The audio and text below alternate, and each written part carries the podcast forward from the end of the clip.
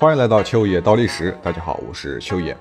好，上期节目呢，咱们说到了周平王东迁洛阳是一步烂棋，其中的两个原因啊，一是因为平王迁都是因为得不到大多数诸侯的支持而做出的一个妥协，二是因为东迁洛阳啊，其实啊也是多方博弈之后的一个折中方案，但是最最重要的一点我没有说，放在了今天的这一期。好，平王东迁时，同时其实也是在顺应当时的天下大势，叫东迁朝。我们之前讲过啊，幽王继位之初，随即发生了川颉山崩的天灾。放在现在啊，大概就是山体滑坡、泥石流、地震之类的自然灾害啊。咱们看起来这当然是自然灾害是没什么啊，但是在当时的天命观的观念下，哎，这便是。天不掉舟的一个表现，那个时候天命观就是最高的高科技，所以大家都对此是深信不疑的。这个与迷信无关，啊，因而包括周在内的贵族啊，人们都纷纷的啊设法逃离这场大灾变。这个时候呢，以郑国的东迁最为典型。好，那么接下来的故事就与郑国东迁有关了。本来。郑国的原址是现在陕西华县一带，这里曾是属于周王季之内。季是一个生僻字啊，我在文稿区把这个字写下来了，大家可以看一下。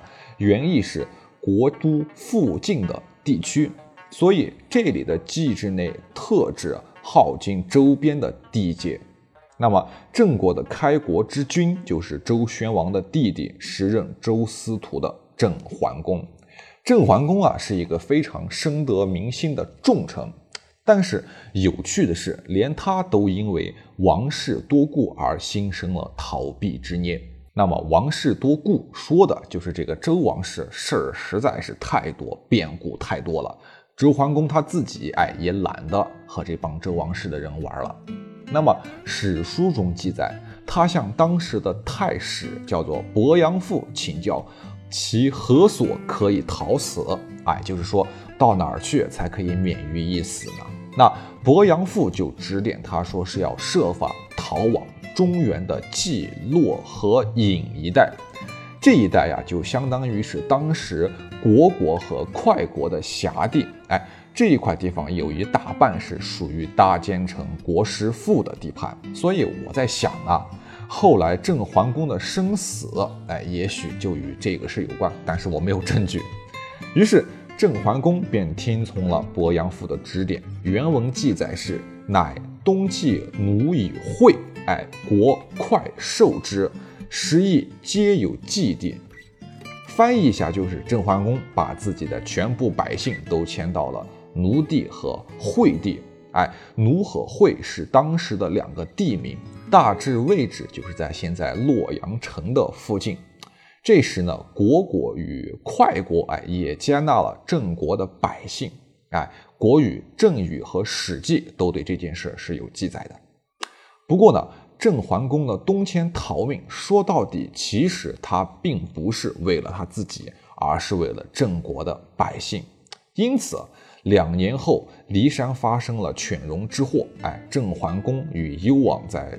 同一时间啊，在骊山宫殿被犬戎所杀，而他国内的老百姓却因为迁都一事而躲过了战乱。郑国东迁之后，在现在的河南新郑建都，当时的新郑可谓是一块啊全新的土地啊，有待开发，是百废待兴。《左传》中记载，昭公十六年，郑国大夫子产回忆道：“啊，昔我先君桓公与商人。”皆出自周，哎，拥赐比偶以爱杀此地，斩之蓬蒿离祸而共处之。翻译一下就是啊，我们郑国人和商国人都是来自于周国的，哎，到了这里以后，我们齐心协力，共同协作来耕作这一块土地，哎，除荒治草。可见这里面开发难度是有多高呀！除了郑国以外。杨宽先生还通过对哎周原考古发现的窖藏特点啊做出研究。他指出，这些窖藏都是原先居住在周原的大小贵族为了临时避难而埋藏的。与郑桓公类似的另一个是周卿氏皇父，哎，这是一个为非作恶的大臣啊。这里的皇父是哪个字啊？是哪两个字？其实就是皇上的皇与父亲的父合在一起就是皇父啊。这是一个非常霸气的姓氏。在汉朝时，为了避讳啊，便把皇父的父改为了杜甫的甫，所以皇父改姓为皇甫。那么皇甫姓到现在仍旧是一族大姓氏啊。OK，当时这位皇甫啊，也就是皇父，他把搜刮来的赃款啊，全部都保护好，也在中原地区建立了自己的新的城市。《诗经·十月之交》一诗就是这样讽刺了他的做法。可见，在当时的大形势之下，周朝贵族的大量东迁，势必带动了平民百姓的东迁，而平民百姓的东迁，也必然会带来城市和经济重心的东迁。哎，于是，在这一连串的化学反应过程当中，东迁就变成了天下大事。杨匡先生说得好呀。周贵族与平民的东迁，一方面加剧了周王室的崩溃，另一方面其实也催动了中原的发展。平王东迁就是在这种的背景下进行的。说到底，平王东迁还是申侯等贵族啊，为了进一步能够控制周天子而采取的一种积极措施。也许在他们看来是积极的哈，我们也能看出，他们其实并没有太多的去考虑如何复国，而更多的是想着自己的一亩三分地，自己的利息。好，平王东迁对诸如郑武公在内的啊几个比较热心的诸侯是无疑带来了非常大的好处的。我们来看一看啊，一个一个的看。首先，郑国早早就迁到了中原，让天子随之东迁，哎，这便有利于控制天子。而秦穆公本就是幽王之乱的那个的一个最大的受益者。东迁之后，王室所丢下的土地，到后来都成为了秦国的属地。那我们反问一句：秦穆公他何乐而不为？好，再说晋魏等国，其实同样出于这样的心理，而去积极的派兵保护东迁的周王室。自王室东迁之后啊，也就是继公元前七百七十年至公元前七百零七年，长达六十多年的时间里，周王室就是主要依靠晋、郑两国的支持和保护的。《左传》所说：“我周之东迁，郑、晋是一。”哎，其实实质应该反过来是王室是依附于郑晋，而非郑晋。依附于王室，那么接下来的问题就是，为什么平王在东迁之后，王室会衰落的如此之快呢？其中有一个根本原因就在于，哎，另一部分诸侯对幽王之死和平王继位与东迁的事儿，心里面都怀有一种啊反对或者说是反感的态度，甚至是明面上的不满。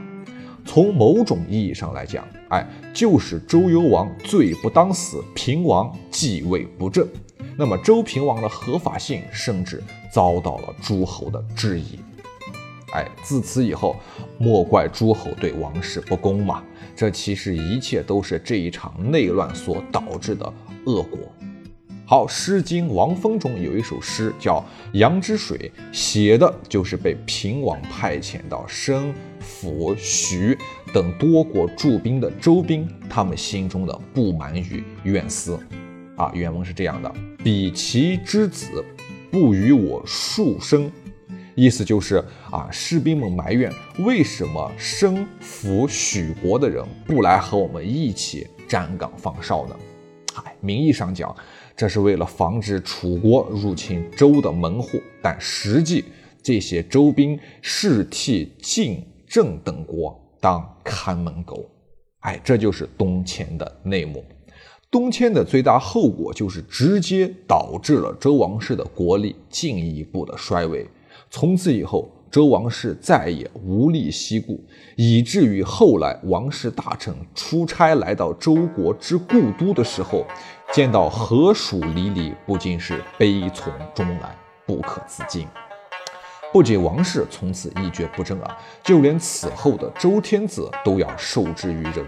周天子名为天下共主，实际上他还落到了一个不如各诸侯国的尴尬地位。好，所以说平王之后，东周无书而已。